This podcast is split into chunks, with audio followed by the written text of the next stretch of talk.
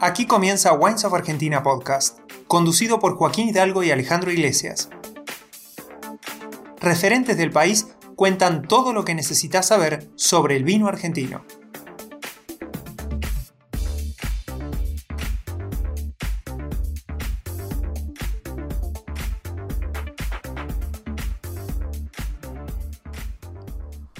Este episodio seguimos hablando del Valle de Uco. Luego de recorrer San Carlos y Tupungato, es hora de que nos detengamos en Tunuyán. Nuestro host, Joaquín Hidalgo, entrevistó a un enólogo oriundo de Pomerol que llegó a la Argentina en 1989 y se quedó para iniciar un nuevo emprendimiento. Michel Roland es un enólogo francés al principio. se fue a Argentina hace como 30 y pico de años y bueno, y se, enamoró un poquito de, de, Argentina y ha buscado, ha buscado algo, sí, algo nuevo en Argentina, porque bueno, yo fui en el norte, yo fui a Mendoza, pero Tunuyán en esta época era, era algo nuevo porque no había en la, en la zona donde fuimos, más que todo, no había viñedo en esta época. Ahora cambió mucho, pero hay mucho viñedo. Pero, pero bueno, así es. Esa es eh, una breve síntesis. Ahora, yo recuerdo eh, alguna vez que hablamos contigo, Michelle, este, que vos llegaste a Argentina en 1989. ¿Cómo era la Argentina para un enólogo que venía de Pomerol en aquel entonces? Mira, Argentina en esta época tenía eh, tenía un, mercado nacional o doméstico fuerte, pero no tenía imagen afuera, no estaba un, un, uh, participante al mercado internacional de vino. Entonces el vino producido en Argentina eh, estaba para satisfacer más que todo los argentinos que no tenían una cultura de, particular de vino, menos los vinos producidos en, en este país. Entonces, para mí era, era algo uh, un, poco, un poco raro, yo diría, porque los vinos no, no, no correspondían mucho a mi gusto en esta época y no correspondían mucho al gusto internacional, podemos decir. Lo que sí me parece interesante de, cuando del recorrido que has hecho en Argentina, que como bien describías recién tiene que ver con la construcción de una imagen internacional, es que es concomitante o ocurre al mismo tiempo el, el, desarrollo de Valle de Uco, digamos. Vos llegaste a Salta, ¿cómo fue que en algún momento de esa historia, desde 1989 hasta que arrancan ahí en descubriste el Valle de Uco? ¿Cómo fue esa primera vez para vos? El, primer encuentro fue en el norte, en Cafayate, y con la, familia Echart en esta época. Y, eh, y bueno, y, eh, Arnaldo Echart me había pedido venir por, por, una razón, porque, porque el pobre se, se, fue a, tratar de vender su vino en, otros países que Argentina, que era, que era algo muy, eh, eh, muy visionario en esta época, en, los uh, medios de, de, 80, salir al internacional para vender vinos argentinos, nadie había hecho eso, pero ha, encontrado un problema con el, con el gusto clásico que tenía los vinos argentinos. Entonces me, ha pedido claramente venir a ver si en Argentina se podía hacer un gusto internacional que permitiría exportar el vino. Eso era la pregunta, no había, no había dos preguntas, había una sola pregunta. Bueno, entonces llegué a, a Cafayate y bueno, poco a poco sabe que Chart se vendió y, y, después, bueno, yo, me, me, me, fui a Mendoza naturalmente porque la, el, el, el, corazón de producción de, vino argentino es Mendoza. Entonces, eh, llegando a, Mendoza, me, yo he tenido la, la idea, era 94, 95, de hacer un proyecto mío un proyecto mío, pero era un proyecto bastante pequeño uh, en mi idea al principio.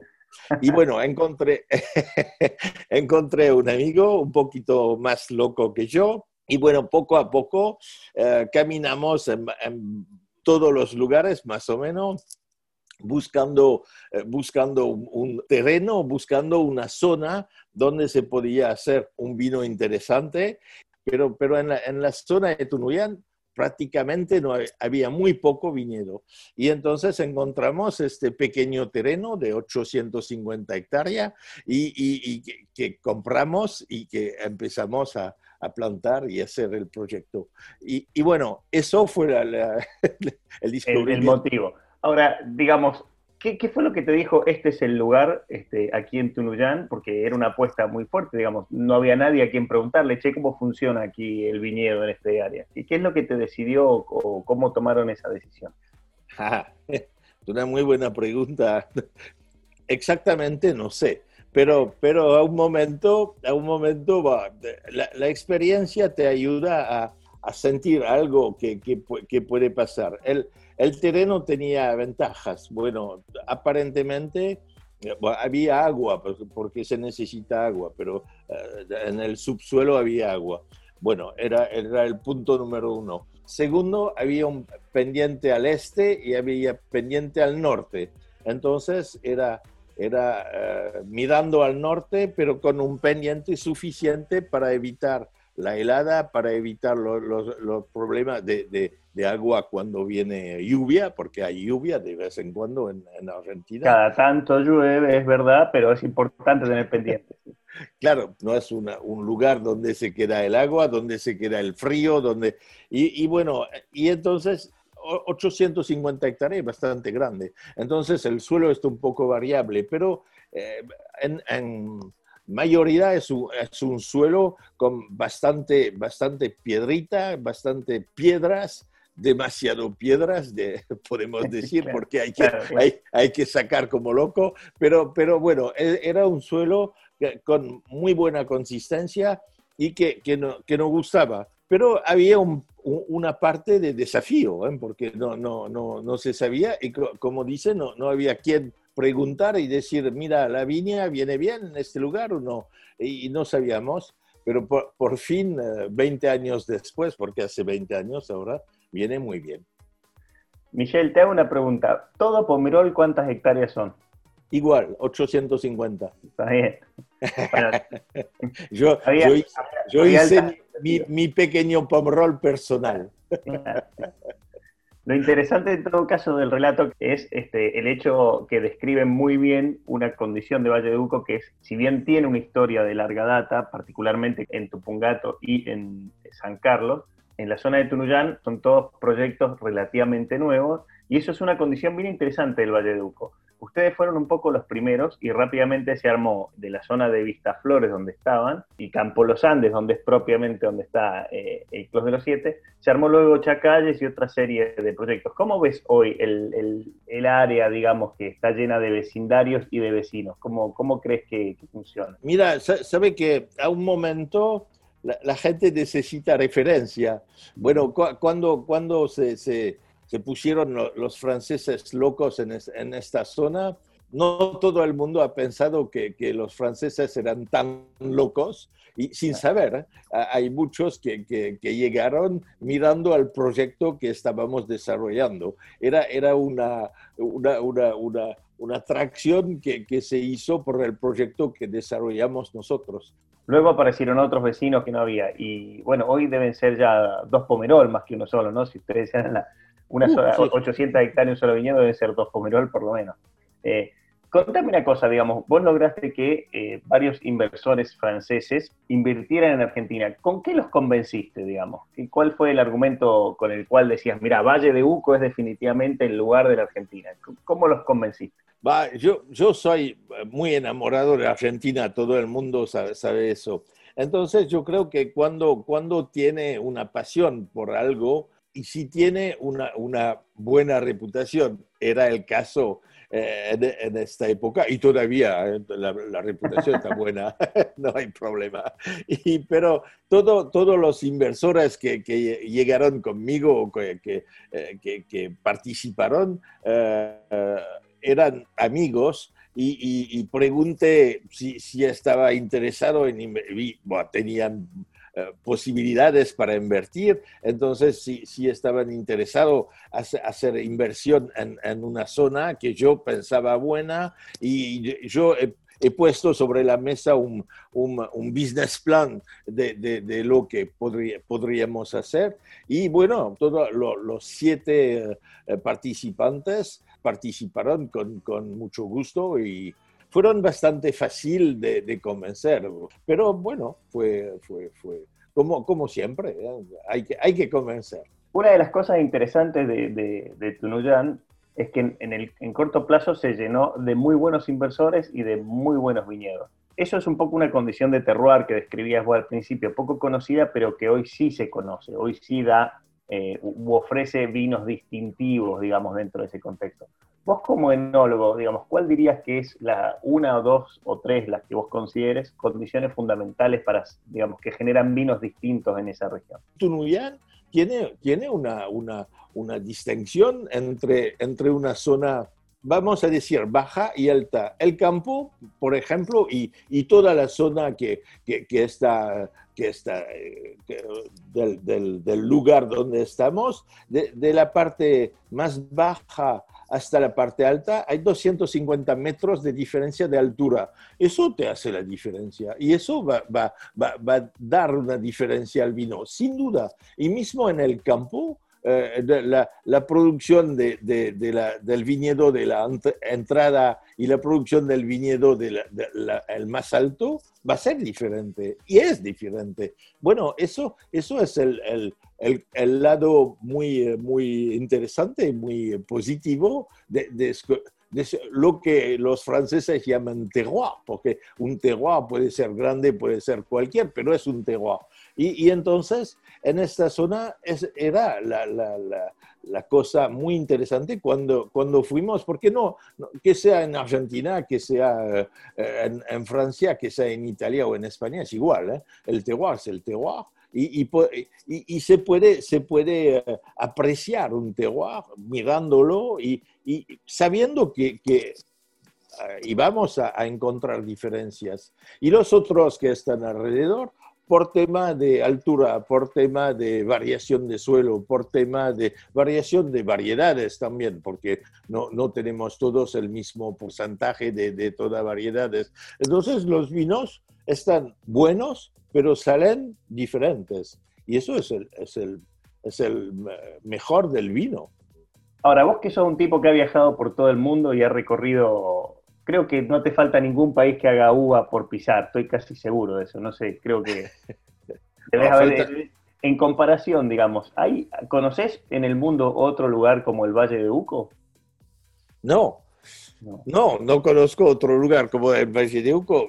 Mira, la, la, la respuesta está en, en, lo que yo hice en Valle de Uco, porque es, es, el único lugar donde, donde hizo, hice realmente una inversión, y una inversión bastante pesada. Entonces, si yo había encontrado un otro lugar uh, que, que, me hubiera gustado, que me más eh, bueno, puede ser que no, nunca yo eh, hubiera invertido en, en Valle de Uco. 800 hectáreas de inversión no son pocas, ¿no? Como no, no son pocas y no, no, no, se encuentra en todo, en todo, fácilmente en todo el mundo. Exactamente, exactamente. Y de alguna manera me imagino que trabajar eh, dentro, ahora sí hablando de CLOS específicamente, eh, que ustedes en esas 800 hectáreas y con todas esas variaciones de terroir, este, terminan elaborando un vino del cual hacen más o menos un millón de botellas, que es el Clos de los Siete. ¿Qué dificultad tiene eh, desde el punto de vista de la construcción de ese blend en una región tan cambiante como el Valle de Duco? No, mira, no, no, es, muy complicado porque hay que ver que sobre, el campo en total, bueno, tenemos un poco más de 600 hectáreas de, de viñedo. Bueno, entonces, uh, tenemos el, el, más importante para, para, alguien que está haciendo uh, un, un, proyecto, tenemos el sourcing, tenemos suficiente vino para, para hacer cualquier tipo de vino que queríamos hacer, podemos decir. En, entonces, y, y cómo, cómo estoy uh, practicando la, cata, en cada bodega y, tenemos que elegir el vino que, vamos a, tener en la bodega y el vino que, va, que va a pertenecer a Clos de los Siete. Entonces es bastante fácil, es fácil, nunca fácil, pero, pero hay, hay un sourcing eh, tan grande que hacer un millón de botellas no, no es un, no es un, un esfuerzo, eh, un ejercicio imposible. Es, bastante, bastante cómodo de, de, hacerlo. Y es porque hemos tenido la, la idea de hacer una marca, eh, en vez de hacer cada, cada bodega su vino, hacer una marca común eh, que, que, que, sería el, el, el, hígado entre todos y para, para, para que, que, la zona sea un poco marcada de nuestra visita. Sí, claro. claro. y, y, entonces hacemos el club. Y de hecho lo han conseguido porque justamente al ser esa marca común tiene, tiene la capacidad de construir un lugar en el mundo, que es lo que ha pasado con Tunuyán, que era completamente desconocido y hoy es conocido. Últimas dos preguntas. Eh, me gustaría que, que, pensásemos o que nos, nos, contaras a la audiencia qué particularidad tiene el Malbec en toda esta historia. ¿Qué, ¿Qué, rol cumple el Malbec en la construcción o del desarrollo de Tunuyán y el Valle de Uco en general, desde la visión de un hombre de Pomerol que viene a ser Merlot? Claro. Eh, el Malbec, sabe que el Malbec es, es la, la, la, variedad más consistente. Bueno, entonces yo creo que es suficiente para ser la, variedad emblemática de Argentina. El Club de los Siete no es un Malbec, por supuesto, es un 50% Malbec, más o menos, y 20 de Cabernet, 20 Merlot, 10 Syrah. Era eso el proyecto. Ahora cambiamos podemos cambiar un poco como queremos y, y como pienso que tenemos que cambiar. Hay un poco de Cabernet Franc, hay un poco de, de, de Petit Verdot. Entonces, está, hay, hay, varias, hay variaciones, variaciones pero, pero, pero no. El Malbec es la, la, la, base siempre. Y yo creo que el, el Malbec es la base de los grandes vinos de Argentina sin duda. Y, mezclar un Malbec con un Merlot funciona muy bien. Mezclar un Malbec con Syrah funciona muy bien. Con, cualquier, con Cabernet Sauvignon funciona muy bien. Y además podemos hacer un Cabernet Franc, un Merlot, un Cabernet Sauvignon por separado y que, puede salir buen vino. Pero el Malbec realmente es, es el, la, parte, la parte fuerte y la parte más consistente de la, de la producción viticol argentina. ¿Te imaginas eh, que la Argentina sería un éxito y una marca internacional sin el Valle de Uco o es una pieza demasiado relevante? no, podemos, podemos decir Tupungato primero y, y después Valle de Uco. Esa zona llegaron por el tema del riego por goteo, porque como son zonas con mucho pendiente, sin riego por goteo no había Guaitayari, por ejemplo. ¿Quién podía imaginar Guaitayari hace 25 años o 30 años cuando no había riego por goteo? Nadie, porque el agua se, se, se vaya inmediatamente y no se puede regar. Entonces, toda esa zona salió por el tema del riego por goteo, porque se podía cultivar viña y, viña en buenas condiciones, con diferente, eh, diferente eh, eh, densidad de plantación, con mejor calidad de, de, viticultura y mejor calidad de uva a la salida. Y es porque la Bahía de Uco salió bien en los últimos 15, 20 años, porque, porque es una nueva zona que no se podía explotar tanto antes. Y es la diferencia. Y muchos se, movieron en esta zona eh, para, mejorar la, producción. Yo creo que Argentina necesitaba, por el gusto internacional, no hablo del gusto nacional, mismo si no es mi gusto, no importa, y, por el gusto internacional, muchos se movieron en Valle de Uco porque estamos produciendo vinos diferentes y de otro nivel, de calidad, de otro, diferente de calidad. Eh, te agradezco, Michelle, muchísimo tu, tu tiempo. Hasta luego. Este, será hasta la próxima. Te esperamos en un nuevo episodio de WOFA Podcast. Seguinos en las redes sociales de Wines of Argentina y en nuestro blog.